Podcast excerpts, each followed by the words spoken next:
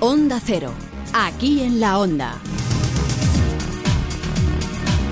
Buenas tardes. Reunión fallida entre el Partido Socialista, Ganar Alcorcón y Ciudadanos que ha terminado en distanciamiento. Todos buscan lo mismo, que David Pérez deje de ser el alcalde, pero no se ponen de acuerdo en el modo. Moción de censura sí, pero no para que Ciudadanos tome el bastón de mando. Ignacio Aguado anunciaba esta mañana que votarían a favor de una moción de censura con una sola condición, que su portavoz en Alcorcón, Alfonso Reina, sea el próximo alcalde. Lo decía lo mismo que en Murcia, pero al revés la única posibilidad de moción de censura que contemplamos en Ciudadanos sería la que, supusiera que Ciudadanos se encabezara ese gobierno del Alcorcón.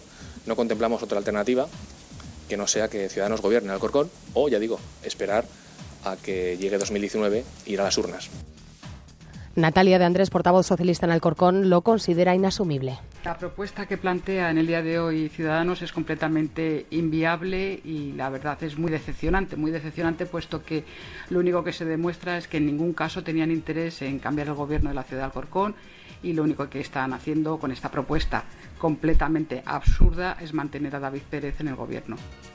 Sorprendidos ante el ofrecimiento, PP, PSOE y Podemos en la Asamblea coinciden en que no puede tomar las riendas la cuarta fuerza política y Enrique Osorio, portavoz popular, le echa en cara a Ciudadanos que busque ocupar un sillón. Ciudadanos se propone como salvador de la situación de Alcorcón, planteando que todos los grupos le apoyen y que se ha nombrado, me imagino, el portavoz de Ciudadanos en Alcorcón como alcalde, ¿no? A mí me extraña bastante esto, en primer lugar porque son la cuarta lista más votada. Yo también tenía entendido que Ciudadanos no venía a la política por los sillones.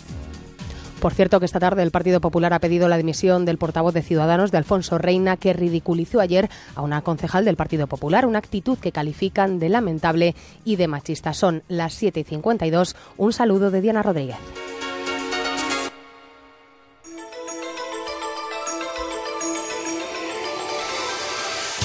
Enseguida nos asomamos al Palacio de Cibeles para ver cómo ha ido el Pleno, pero antes vamos a conocer el tráfico en la comunidad.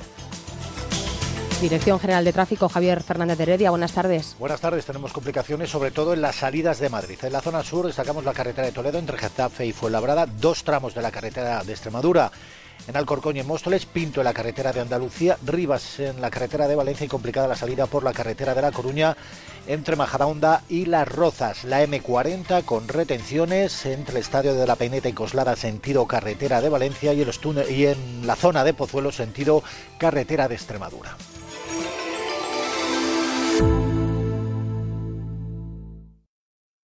¿Sueña con noches mágicas y despertarse cada día en un nuevo paraíso?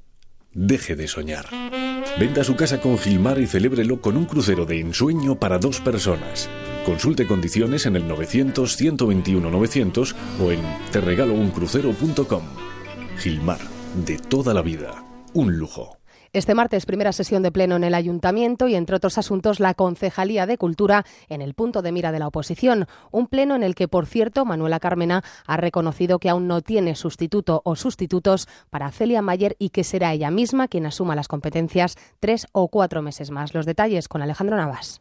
Manuela Carmena seguirá a cargo de la Concejalía de Cultura y en la próxima Junta de Gobierno este jueves creará oficialmente la nueva Concejalía de Igualdad, nombrando titular a Celia Mayer. A pesar de las críticas de Ciudadanos y PP por su gestión con los titiriteros y la memoria histórica, Carmena ha defendido a Mayer y a su valía para el puesto. Tiene todas las condiciones que yo creo que debe tener una persona para que pueda hacer muy bien ese trabajo en el nuevo área que creamos. Les reto a que lo comprobemos. Por otra parte, en el pleno de hoy, la concejal de Ciudadanos Silvia Saavedra ha discutido con Rita Maestre sobre un posible aumento de los puestos de libre designación. Las escuchamos. Libres designaciones 2016-2017 en un número de 700 frente a 89 en el año 2015. Es mentira, hay menos puestos de libre designación. Los puestos de libre designación en el año 2015 eran 3.458, en el año 2017 son 3.421. Mañana continúa el Pleno del Ayuntamiento, donde se decidirán asuntos vitales para las cuentas de la Ciudad de Madrid, como es la aprobación del Plan Económico Financiero ideado para sortear el techo de gasto de la capital.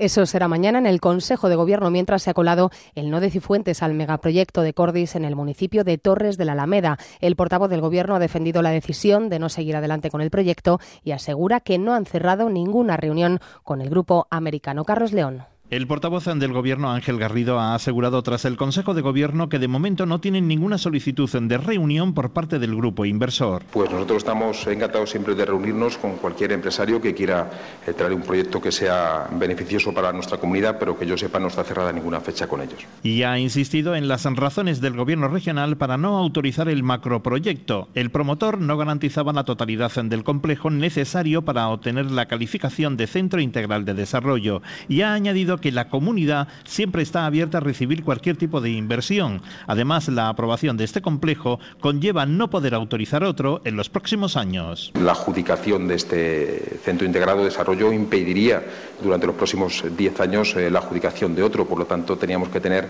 todas las garantías por parte de eh, o la información que se nos suministró y nuestros técnicos no la, no la han entendido así. Tras la decisión del Gobierno regional, no han recibido ninguna comunicación del grupo inversor. Y esta tarde, en la primera reunión del nuevo Comité Ejecutivo Autonómico del Partido Popular, Cristina Cifuentes se marcará como meta volver a gobernar en 50 municipios de la región, recuperar los más de 400.000 votos y los 286 concejales perdidos en 2015, entre ellos el más importante, la ciudad de Madrid. No se pierda la temporada de la lamprea en Restaurante Burela y todos los días un plato de cuchara. Calle del Nardo 2, restauranteburela.es, cocina gallega. Mi sitio en la mesa, mi sitio en la oficina, mi sitio en el sofá, mi sitio en el aparcamiento, mi sitio en las ventas.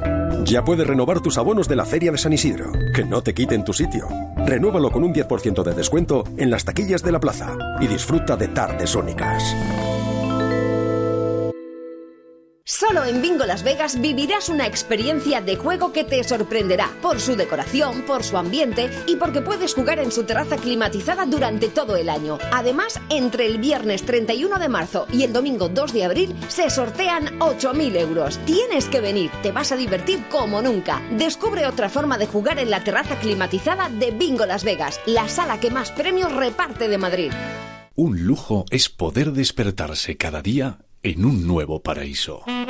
Disfrute del lujo de vender su casa con Gilmar y celébrelo con un crucero para dos personas. Consulte condiciones en el 900-121-900 o en terregalouncrucero.com. Gilmar, de toda la vida, un lujo. Vamos ahora con más titulares que nos trae Victoria Verdier. El ocupa de la Real Fábrica de Tapices se niega a dejar la casa en la que vive gratis desde hace 20 años y será la justicia la que decida su desalojo. Se enfrentará a una multa de hasta 75.000 euros por cada ocho días que permanezca en el interior. Los que sí han sido desalojados son los ocupas de hogar social que vivían en el palacete del Ministerio de Defensa en Velázquez. Han salido de manera pacífica, sin oponer resistencia, y dos de ellos que tenían una reclamación judicial han sido detenidos. Normalidad en la segunda jornada de paros en autobuses La Rea. Según fuentes de la comunidad, solo se han registrado dos altercados a primera hora de la mañana. Podemos pide a Cifuentes que medien la huelga. El tráfico en Madrid ha aumentado un 2,4% en el último año, según datos del ayuntamiento que califica la circulación de normal, fluida y con las retenciones habituales en el 75% de días entre febrero y marzo. Bautizan la biblioteca de Chamberí con el nombre de José Luis San Pedro en homenaje al escritor de La Sonrisa Etrusca. Este año se celebra el centenario de su nacimiento. Y para terminar la actualidad deportiva con Raúl Granado. Buenas tardes. ¿Qué tal? Buenas tardes. El Real Madrid ha entrenado esta mañana para preparar el partido de Liga frente al Alavés. La buena noticia para Zidane es que Bale ha completado toda la sesión con el grupo. Ayer solo hizo una parte de ella. El Atlético de Madrid también ha entrenado hoy en la Ciudad Deportiva Wanda con la buena noticia para Simeone de la recuperación de Savic y Oblak. Ambos eh, han sido liberados por sus elecciones y por tanto han podido participar en esta sesión. También el Leganés ha trabajado hoy preparando el partido frente a la Real Sociedad. Mañana entrará el equipo de Garitano a puerta cerrada y esta noche protagonismo para la selección española de fútbol desde las 9 en el Stade de France, partido amistoso frente a la selección francesa, un partido plagado de jugadores de los equipos madrileños. Por Francia estarán Grisman y Gameiro, los jugadores del Atlético de Madrid, y en España Ramos, Nacho, Carvajal, Isco y Morata por parte del Real Madrid, Coque por parte del Atlético de Madrid, así que muy pendientes desde las 8 y media Radio Estadio en Onda Cero. Muchas gracias Raúl. Sigan en Onda Cero en la brújula de David del Cura. Más información en www.ondacero.es.